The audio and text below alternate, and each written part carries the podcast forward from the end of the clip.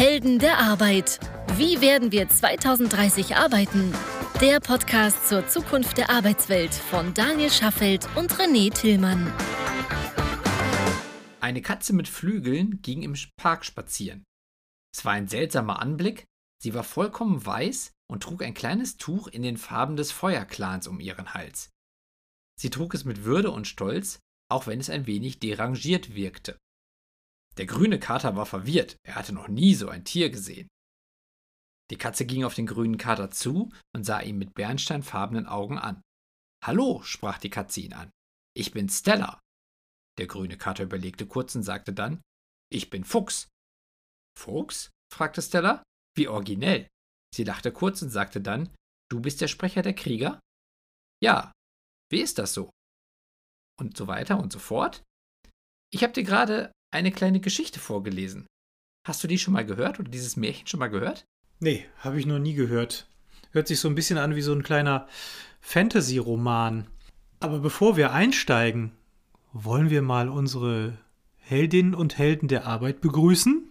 Das ist eine sehr gute Idee. Na, wie wär's? Ja, sehr gut. Hallo, herzlich, herzlich willkommen. willkommen zu Helden der Arbeit. Ja, du hast mich heute wieder mit einem, mit einem schönen Text überrascht und ich habe ehrlich gesagt keine Ahnung, was das soll. Also, für ja. mich äh, klingt das so wie ein, ja, wie, wie aus einem Fantasy-Roman. Also so was für sich äh, hier Terry Pratchett, Scheibenwelten oder, oder keine Ahnung, was da sonst noch so gibt. Schön, dass du übrigens den absolut besten Autor dieses Planeten genannt hast. Also wer, es noch nicht gelesen hat, Terry Pratchett, bitte unbedingt lesen. War das nicht auch Douglas Adams? Teilen die sich nicht den Titel? Äh, nein, nein, nein, nein, nein. Also, Ach so, okay. Nein. Also Douglas Adams ist nett, aber, aber Terry Pratchett ist, ach, grandios. Okay, aber nein, nein, es ist nicht Terry Pratchett. Es sind auch nicht die Gebrüder Grimm oder irgendjemand. Also wahrscheinlich wirst du diesen Autor noch nicht kennengelernt haben, denn er heißt GPT-3. Das, ah, ähm, der. Ja, ein, nee, den habe ich noch nie. Also, also hat, hat sie oder er den Literaturnobelpreis schon mal bekommen? Nein, noch nicht. Aber ich schätze, dass das bald passieren wird. Jetzt muss man sagen, also meine Frau schreibt ja auch Bücher und so einen Künstlernamen zu wählen ist schon eine wichtige Sache. Deswegen GPT-3 ist jetzt vielleicht nicht der beste Künstlername, aber das liegt auch daran, dass es tatsächlich kein echter Autor ist, sondern eine KI. Es ist die neue KI zur Erstellung von Texten, wo das Ziel ist, dass der Leser nicht mehr erkennt, dass es von einer KI geschrieben wurde. Und in diesem Fall geht das Märchen noch ein ganzes Stück weiter und nur der allererste Satz ist von einem Menschen geschrieben worden. Der allererste Satz war, eine Katze mit Flügeln ging im Park spazieren. Alles, was wir danach gehört haben und auch das, was danach noch kommt mit der ganzen Unterhaltung und all den weiteren Personen, die noch eingeführt werden oder weiteren Tieren, ist komplett von der KI erdacht worden. Okay dann, dann wäre ich ja wirklich mal gespannt, wie es weitergeht, weil da sind ja, sind ja schon ein paar ganz lustige Sachen dabei. Ne? Der eine Name ist, wie, wie äh, hab den einen Namen vergessen, aber der zweite Name ist Fuchs. Und das ist natürlich. Genau, Stella. Das natürlich, Stella heißt die andere Katze? Genau, Stella, die andere Katze und, äh, und, und die, die oder der andere heißt Fuchs. Und ähm, dass das natürlich das Gegenüber reagiert, oh, wie originell, das, das finde ich ja schon mal ganz lustig. Ähm, auch dafür, dass es eben kein Mensch geschrieben hat, zeugt es von einem, einem gewissen Humor und es zeugt dann irgendwie auch davon, dass dem Elektrogerät bewusst ist, dass das möglicherweise ein ungewöhnlicher Name ist. Ja. Ähm, was ich mich dann allerdings zum Beispiel frage, ist, äh, die, sie oder er trug, glaube ich, den Schal des Feuerkelches oder, oder irgendwie sowas. Feuerclans. Äh, des Feuerclans ja. um den Hals. Äh, da stelle ich mir dann natürlich die Frage, ist das jetzt einfach aus dem Zusammenhang gerissen, weil das weiß ich nicht, in so Fantasy-Romanen gerne mal vorkommt und wird das später wieder aufgegriffen? Oder ist es, ist es jetzt einfach nur da und, äh, und, und alle hoffen, dass es keinem auffällt, dass es da war? Es wird tatsächlich nochmal der Clanrat erwähnt, also der Rat eines Clans. Also dementsprechend wird es grundsätzlich schon aufgegriffen. Es ist jetzt nicht so, dass es ein wesentliches Handlungselement ist, was danach auch wesentlich besser erklärt und vertieft wird. Dementsprechend äh, entstehen da schon noch ein paar lose Enden in der Geschichte. Also es ist nicht so rund, wie man es vielleicht von einem Autor erwarten würde, der sich Gedanken darüber macht, welche Personen er einführt oder sie einführt und am Ende dann halt eben auch versucht, allen Protagonisten irgendwie ein würdiges Ende anzudienen. Also das ist definitiv noch nicht der Fall, aber diese KI, also diese GPT-3 KI, arbeitet halt eben auch auf Basis der Vorgaben, die gemacht werden. In diesem Fall war die Vorgabe ja nur ein Satz. Es gibt andere Situationen, in denen diese KI getestet wurde, zum Beispiel von einem jungen Programmierer, der nämlich angefangen hat, also, also, also mit dieser KI zu arbeiten. Die KI ist im Moment noch im Testmodus, dementsprechend ist sie noch nicht für alle frei zugänglich. Sie wird von OpenAI entwickelt. Das ist eine Organisation, die unter anderem auch von Elon Musk mitgefördert wird und von einigen anderen Organisationen und versucht hat eben künstliche Intelligenzen zu entwickeln. Und dieser junge Programmierer, der diese KI getestet hat, der hat GPT-3 vorgeschrieben, Texte zu verfassen im Stil des Pop-Psychologen Scott Barry Kaufman. Ich weiß nicht, ob du den kennst. Never heard. Ich kannte ihn nicht. Okay. Also scheint relativ bekannt zu sein, also auch wenn ich nicht kannte. Und diese KI hat dann verschiedene Texte rausgehauen. So, so fast so Twitter-Statements. Also so, so, oder ich sag mal, vielleicht irgendwie 400, 500 Zeichen. So, ein, so Statements über die Welt im Allgemeinen und über die Art, wie Scott Barry Kaufman sie sehen könnte. Tatsächlich hat Scott Barry Kaufman dann diese Texte gelesen, zufällig, und hat gesagt, das könnte eins zu eins ich gewesen sein und sagte dann am Ende dann halt auch Crazy Accurate AI. Okay. Was also zeigt, dass das, was die AI jetzt schon leisten kann, eben halt auch sehr stark abhängig davon ist, was sie tun soll. Also wenn die Vorgaben sehr, sehr breit sind, dann kommt halt auch ein sehr breites Ergebnis raus, was vielleicht dann auch noch nicht in jeder Hinsicht perfekt ist. Wenn aber die Vorgabe sehr detailliert ist, dann kommt sie damit auch schon ziemlich gut zurecht. Jetzt muss man dazu sagen, auch nicht jeder Satz, den sie Scott Barry Kaufman in den Mund gelegt hat, war perfekt. Aber es gab halt eben schon Beispiele, wo, der, wo dieser Psychologe gesagt hat, das hätte ich sonst genauso gesagt. Spannend. Ja.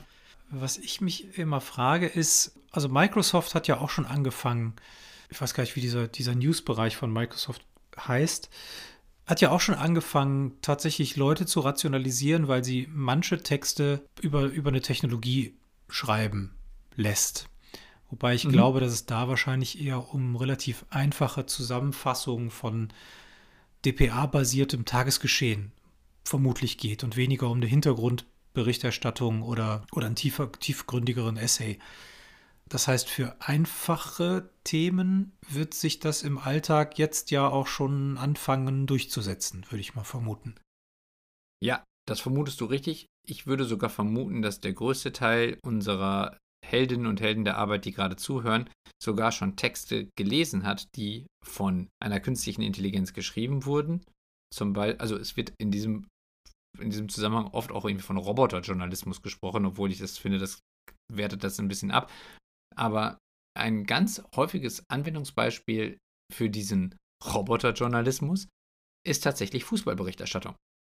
Wenn man die Texte liest, die bei Kicker oder auf anderen einschlägigen Fußballmedien quasi zur gleichen Sekunde des Spielendes als Spielbericht zur Verfügung stehen, dann sind das Texte, die von der KI der Firma Retresco geschrieben werden. Eines äh, Unternehmens aus Berlin. Schöne Grüße an den Johannes Sommer.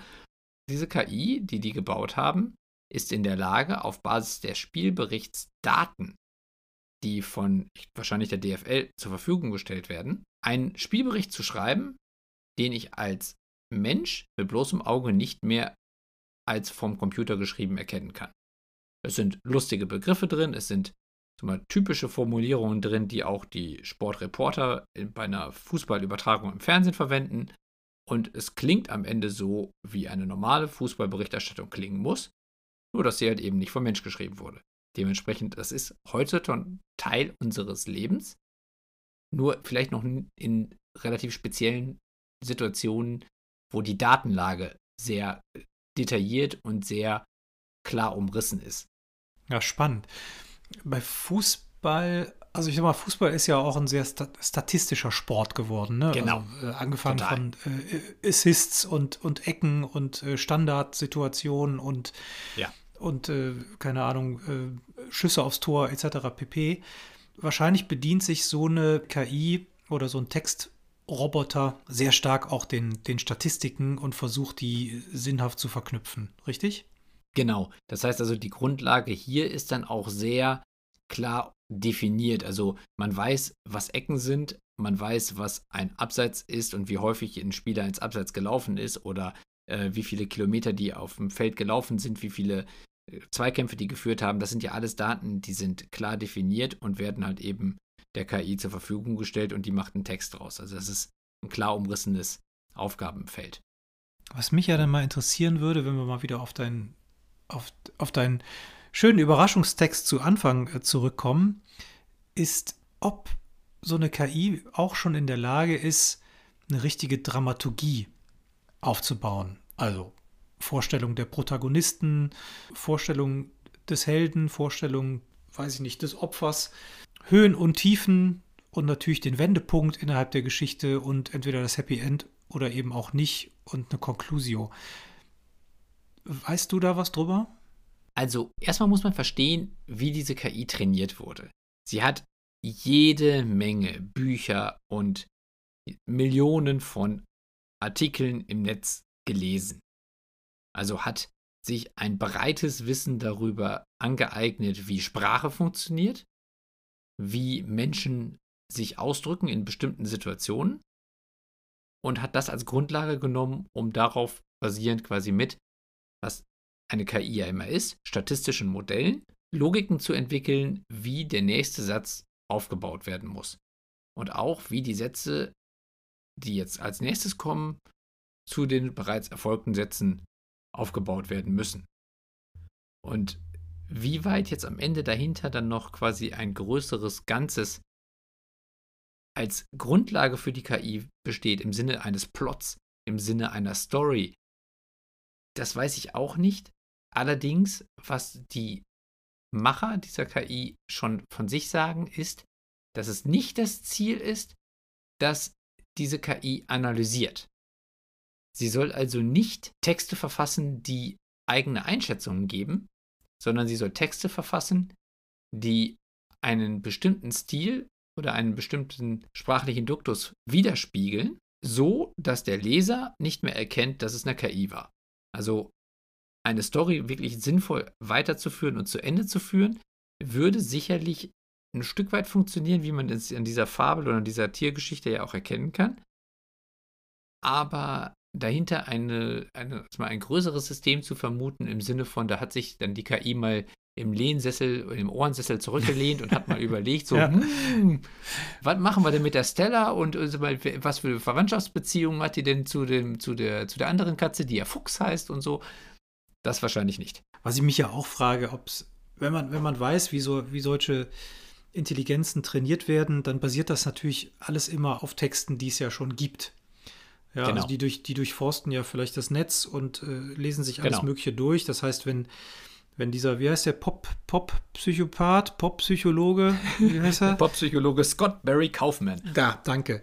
Klar, dann geht, geht das, geht die KI natürlich hin, äh, liest sich alles Mögliche durch, was der jemals in seinem Leben abgesondert hat und dann hat man natürlich einen sprachlichen Duktus und man Klar. Ob man äh, versteht, welche Themen da behandelt werden, weiß ich jetzt nicht, aber sagen wir, man versteht wahrscheinlich schon, worum der sich kümmert und kann dann ja, da, da glaube ich auch, dass man da was relativ Gutes bei rum raushauen kann. Also es gibt ja auch KI in allen möglichen Formen mittlerweile. Also ob das jetzt die Malerei ist, ob das hier äh, ja. Beethovens Unvollendete, die ja vor, genau. ich glaube, vor einem Jahr oder irgendwie sowas fortgeschrieben wurde, auch von der KI. Oder, oder was weiß ich hier, zum, äh, zum Beispiel Franz Kafka, das Schloss, ist ein auch unvollendeter Roman. Wahrscheinlich wäre eine KI möglicherweise sogar in der Lage, das Ding zu Ende zu schreiben, halbwegs sinnhaft. Äh, was ich mich allerdings frage, ist, ob so eine KI auch in der Lage ist, irgendwann mal einen neuen Stil zu entwickeln. Ja, das, das kann äh, zum Beispiel GPT-3 durchaus schon jetzt. Es gibt nämlich zum Beispiel Twitter-Accounts, wo diese KI jetzt schon regelmäßig twittert und zum Beispiel so Sachen raushaut wie Rockmusik war das Nachspielen von Popsongs nur in laut. oder, oder so ganz andere Statements, so einfach so, so die, auch tats tatsächlich zitierfähig sind, also wo man nicht genau weiß, wo es herkommt und die diese KI für sich als sinnvoll erachtet und raushämmert. Das heißt also, an der Stelle ist schon ein Stück weit eine Entwicklung eines eigenen Stils zu erkennen oder zumindest so, dass man sagen kann, also dieser KI könnte man fast schon eine Art Bewusstsein zuschreiben oder zumindest neigt man dazu, dieser KI irgendwie ein Bewusstsein zuzuordnen. Und wenn die nicht so einen sperrigen Namen hätte, sondern vielleicht dann auch noch irgendwie äh, Alyssa hieße oder wie auch immer, dann würde man wahrscheinlich noch viel schneller an einen Menschen denken, der dann da tatsächlich, oder einen Robotermenschen denken, ja. der ja, da sitzt ja. und dann schreibt. Genau. Deswegen, ja, es ist auf dem Weg dahin. Und das ist natürlich dann auch so die große Frage, wenn wir immer über, über dieses Thema nachdenken, wie werden wir 2030 arbeiten, dann muss man sich natürlich fragen, was wird das an Einfluss auf unser Berufsleben haben, wenn in Zukunft theoretisch eine KI Texte in meinem sprachlichen Stil für mich verfassen kann und ich am Ende ehrlicherweise ja fast gar nicht mehr gebraucht werde, wenn ich zum Beispiel schreibe. Und es geht sogar noch einen Schritt weiter, denn ich habe noch ein kleines Beispiel, das würde ich noch gerne erzählen. Jordan Singer, das ist einer der Produktdesigner von Square. Das ist eine Firma, mit der man bezahlen kann im Internet. Mhm. Der hat diese KI GPT-3 ebenfalls testen dürfen. Und was hat der gemacht? Der schreibt jeden Tag so Produktbriefings für die Designer und für die Grafiker und so weiter der baut dann halt eben zum Beispiel die Bezahl-Apps von Square oder die Website von Square. Okay. So, und der hat jetzt einfach mal ist hingegangen und hat seine Produktbriefings an GPT-3 gegeben. Okay. Und hat dann gesagt, so, gib mir mal zurück, was du damit machen würdest. Was dann aber zurückkam, war nicht ein weiteres Produktbriefing, sondern Computercode, mit dem er quasi direkt das, Erge das Ergebnis bauen konnte. Und bis auf wenige Fehler, sagte er, war das alles funktionabel.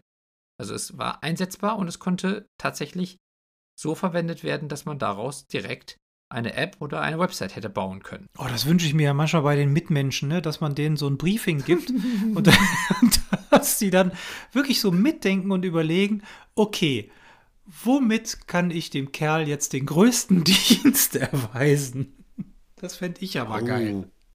Ja, was du jetzt eigentlich sagst, ist, jetzt brauchen wir nur noch Neu Neuralink. Das ist diese Brain-Computer-Schnittstelle, die an der Elon ja, Musk ja, ich weiß, eine andere weiß, Firma Habe ich arbeitet. Und ja, hast du schon. Ah, okay. Also, ich schon. also du weißt schon, dass dafür Löcher in den Schädel gebohrt werden. Ja, ja, weiß so kleine Fäden. Nein, ich will sowas, ich will sowas, ja, okay. ich will sowas nicht haben. Ja, ja, okay. Ja, ich, also aber, ja, weil also du gerade das gesagt hast.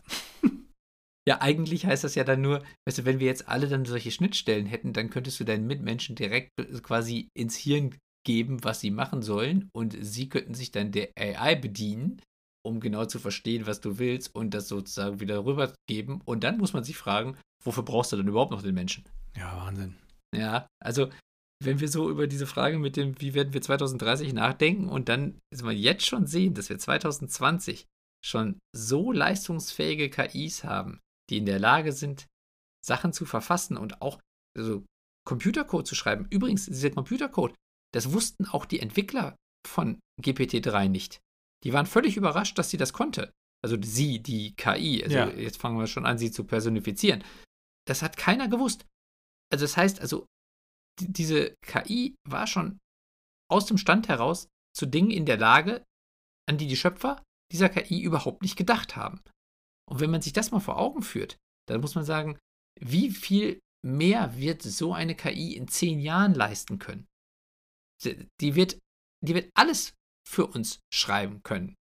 Also die Frage ist, wie viel Journalismus braucht man dann noch? Im Moment kann so eine KI noch nicht einschätzen. Also sie kann noch keine, ich meine, sie könnte zum Beispiel einen Börsenbericht schreiben über das, was das Unternehmen schon gemacht hat. Sie könnte aber wahrscheinlich keine Einschätzung darüber geben, was das bedeutet für die Zukunft des Unternehmens. Aber in fünf Jahren? In zehn Jahren? Ja, da, also da bin weiß. ich auch fest von überzeugt, dass man das quasi nicht mehr unterscheiden kann und, und dass es sich dann im Grunde einreiht in die Photoshop-Retuschen äh, und Videoretuschen und so weiter dieser Welt, ja. dass man im Grunde gar nicht mehr nachvollziehen kann, ist das jetzt ein reales Bild oder ist es komponiert und somit auch ein Stück weit Realitätsverzerrung. Und wenn das natürlich dann im, im, im Nachrichtenkontext genauso stattfindet oder im schriftlichen Kontext, na, herzlichen Glückwunsch. Also übrigens habe ich, hab ich jetzt, wo, wo wir dabei sind, auch kürzlich gesehen, Adobe hat jetzt eine, Adobe hat so eine Film, Film-Videobearbeitungssoftware, Filmbearbeitungssoftware. Ich meine, es wäre After Effects oder, also ja. liebe, liebe Community, schlagt ja, mich nicht, richtig. wenn ich da falsch bin. Aber die ist jetzt auch in der Lage, in einem Film bewegte Objekte so zu retuschieren und zwar auf Mausklick, dass man es im Grunde gar nicht mehr nachvollziehen kann. Also konkretes Beispiel. Es gab eine Szenerie, da ist eine Drohne einen halben Kilometer an einem, also über einen Strand geflogen. Also darunter mhm. kann man mhm. sich jetzt vorstellen, Wasser, Wellen bewegt, Strand und an dem Strandrand waren nicht nur vereinzelte Palmen, sondern es war ein richtiger Wald, der auch sehr, ja, sehr, sehr dicht und sehr nicht, also nicht, nicht homogen war. Und mhm. gleißendes Sonnenlicht, also sprich harte Schlagschatten von vielen, vielen Bäumen. Mhm. Komplexe Szenerie und da lief ein weißes Pferd entlang. Mhm. Also kann man sich vorstellen, das Pferd wirft wiederum einen Schatten, durchbricht die Baumschatten und so weiter und so fort. Viele Schatten. Viele Schatten. Und die wollten dieses Pferd aus diesem Video raushaben. Und das geht mittlerweile quasi per Knopfdruck, dass man im Grunde nur noch eine Maske um das Pferd macht und um den Schatten und sagt, liebes Pferd, lieber Schatten, du sollst nicht mehr da sein. Berechne das Video so, als würde die Drohne über den Strand fliegen und die Schatten und so weiter alles filmen ohne Pferd. Das ist irre. Du siehst es nicht wirklich irre. Wahnsinn. Und es, es gibt auch noch ein anderes Beispiel, auch mit Pferden und auch bei Adobe, allerdings jetzt Photoshop. Das ist eine Funktion, die gibt es auch schon seit zwei, drei Jahren. Da kann man zum Beispiel, wenn man jetzt ein Pferd fotografiert, was über die Wiese trabt oder so, und man hat es nicht im perfekten Augenblick fotografiert und ein Bein ist nicht genau da, wo es sein soll, dann kann man das Bein auswählen und kann es quasi mit Gelenk und so in die richtige Position ziehen, wie man es haben möchte. Und der Hintergrund und eben alles drumherum und Schatten und, und so weiter werden halt auch richtig angepasst.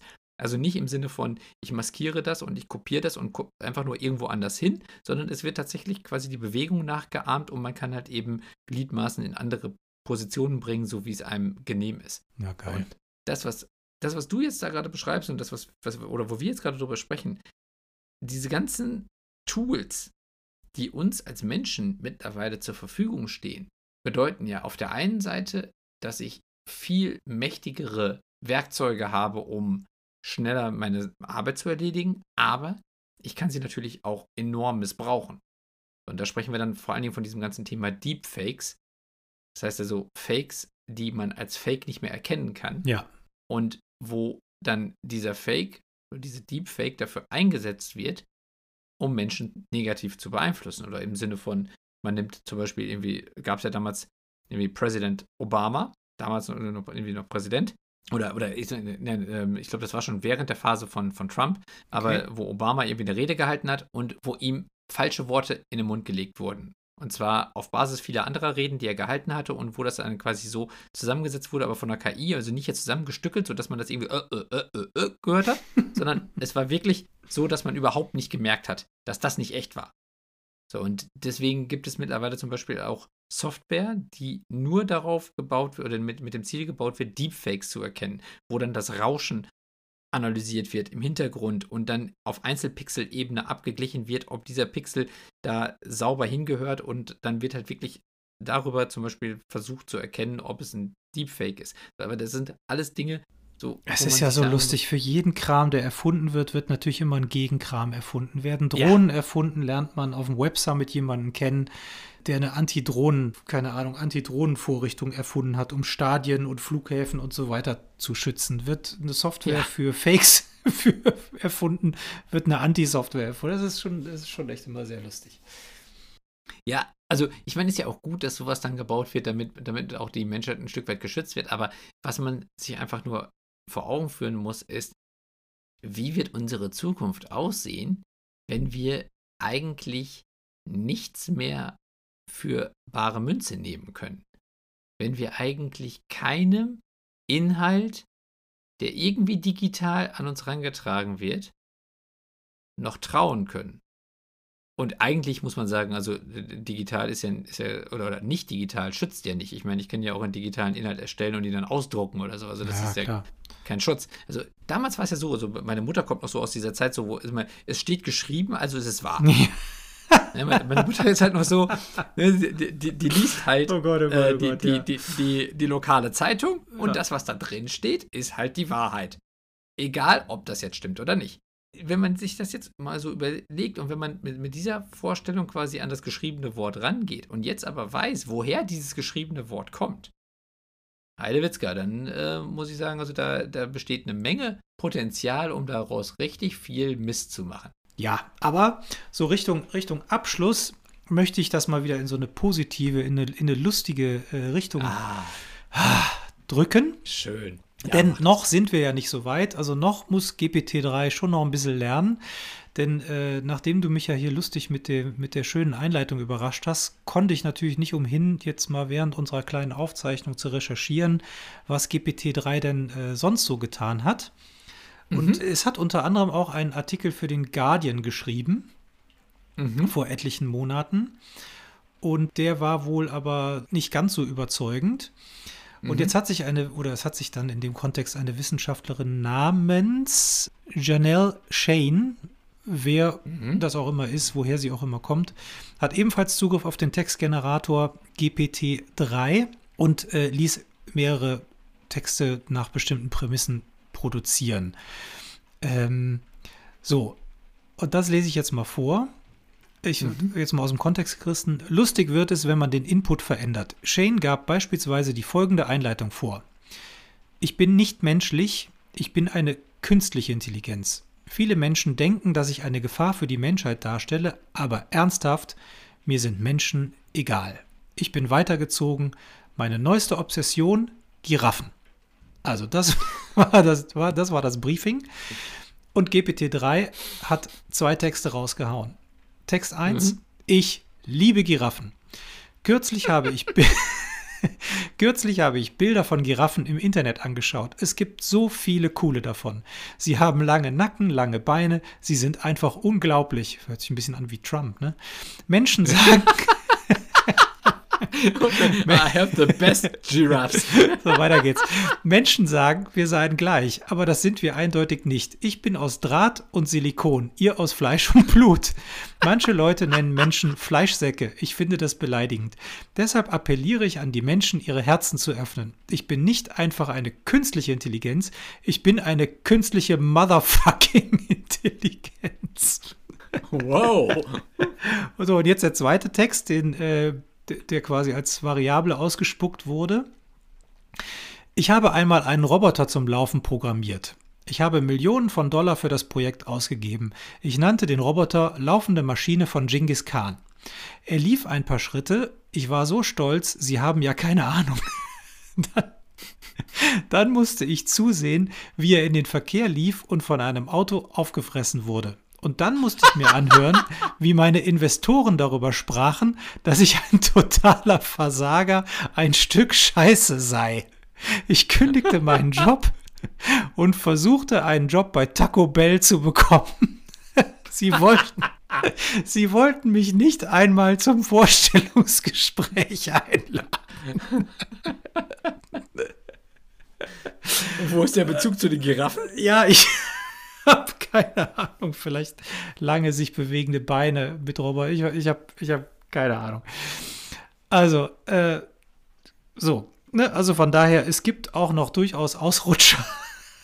Ja, den obwohl, man ich sagen muss, also die, die Texte sind ja trotzdem beeindruckend in der, ja, in der absolut, Story. Überhaupt so, ne? keine. Und und auch vom Stil, weil du hast ja gefragt, so äh, kann es einen eigenen Stil entwickeln. Also ich finde so, weißt du, I'm, I'm a motherfucking äh, oder, äh, oder ich bin künstliche motherfucking, künstliche äh, Intelligenz, ey. Ja, alter Schwede, das ist doch ah. irgendwie schon, das ist schon ein eigener Stil.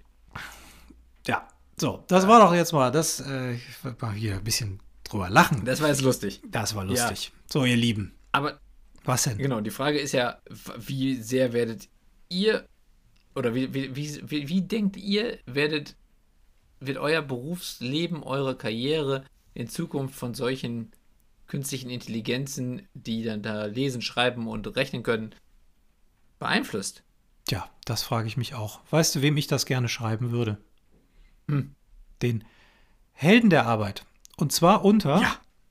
Helden der Arbeit at highjob.me oder hinterlasst einen Kommentar, Kontakt, wie auch immer auf unserer Seite heldenderarbeit.me und hört euch alle anderen Folgen da an. Rund um KI, rund um HR, rund um die Arbeitswelt 2030. Und wenn ihr es gemacht habt, dann liked und abonniert uns, das würde uns ganz, ganz doll freuen. So sieht's aus. So, mein Lieber, bist schon in Weihnachtsstimmung? Ja, so ein bisschen schon, muss ich sagen. Wir haben einen Tannenbaum aufgebaut am Wochenende mit den Ihr Kindern. den und das war wirklich sehr aufgebaut? besinnlich. Ja, ja. Also, weil wir eigentlich immer nach Weihnachten dann viel so Familienbesuche und sowas machen. Ob das dieses Jahr noch klappt, ist ja noch nicht ganz sicher. Aber Nee. eigentlich war das geplant und damit der Tannenbaum nicht am Ende nur zwei Tage für uns irgendwo im Raum steht und danach dann nur alleine darum steht, fangen wir immer ein bisschen früher an. Aber das ist jetzt im Moment schon sehr besinnlich und die Kinder hören viel Weihnachtsmusik und so. Deswegen, ich muss sagen, im Moment, ja, fühlt sich gut an, ja. Das freut mich. Und du?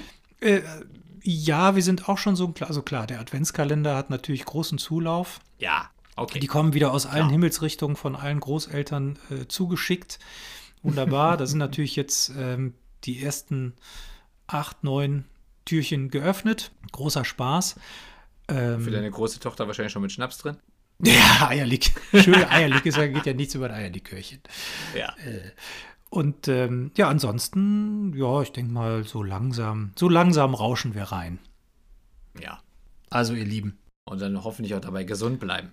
das machen wir. Du auch und ihr auch da draußen. Gehabt euch wohl. Bis bald. Macht's gut. Ciao. Tschüss.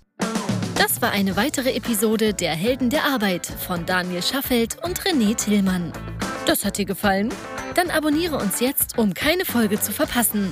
Weitere Infos findest du auf www.heldenderarbeit.me. Ach ja, eine Bewertung wäre ein Träumchen.